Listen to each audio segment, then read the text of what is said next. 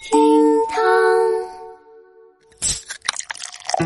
厅堂微博报给生活加点料，我是跟风在工作日更新的小雨。今天是十一月二十号，星期二。微博三百四十三万人关注，十九号的微博热搜第一，长时间被一个话题所占据，让小雨想高唱一首《演员》呐。该配合你演出的我演视而不见，再没办法，这个话题整个十九号白天都在热搜第一，小雨没法视而不见。十九号，有媒体在微博上爆出一段视频，说演员周一围被拍到和女助理共用一根吸管，并且揣测二人关系并不简单。一时间，吃瓜群众纷纷围观，周一围的老婆朱丹同时被推上了微博热搜榜。随后，朱丹回应。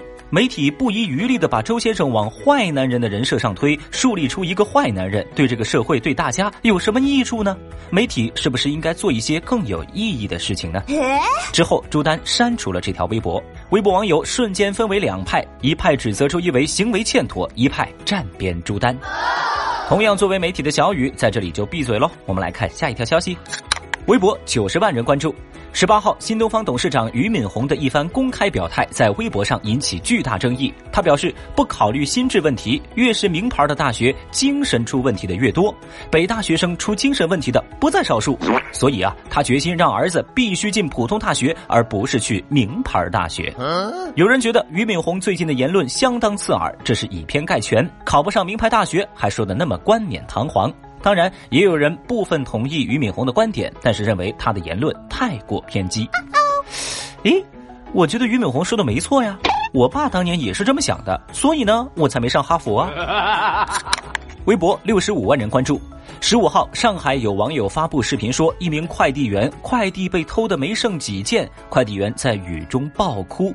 十九号，当地警方表示，至今从未接到警情。视频拍摄者则发布微博说，这个事情是自己先入为主了。然后呢，又提醒网友未经证实不要乱发。事件的反转让诸多网友直呼：生活不易，请保持善良。后来啊，微博上又传出消息说，快递员雨天大哭是因为和女朋友分手了。虽然啊，这个新闻遭遇了神反转，但是我怎么觉得丢快递比丢女朋友要好一点啊？谁让你是个单身狗啊？微博六十三万人关注。日前，有微博网友发微博表示，冯小刚被罚二十个亿，将会在近期公布。对此，冯小刚宣传总监随后回应说，这个消息是假新闻。有人表示无风不起浪，爆料人是在封号的边缘疯狂试探呐。还有网友说。太过分了，怎么可以这样啊？要罚也得罚三十亿啊！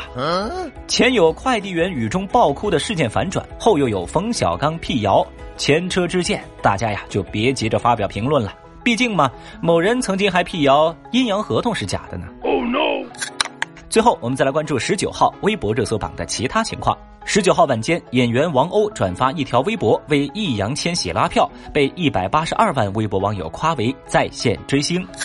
第五届上海国际交互绳大奖赛，上海十三岁少年黄俊凯啊，不是王俊凯啊，黄俊凯在三十秒速度赛中单脚跳绳一百三十六次，打破自己去年创造的一百三十三次世界纪录及吉尼斯纪录，获得该项赛事的连冠。一秒跳九次，简直突破人类极限。微博有六十三万网友为小伙儿点赞。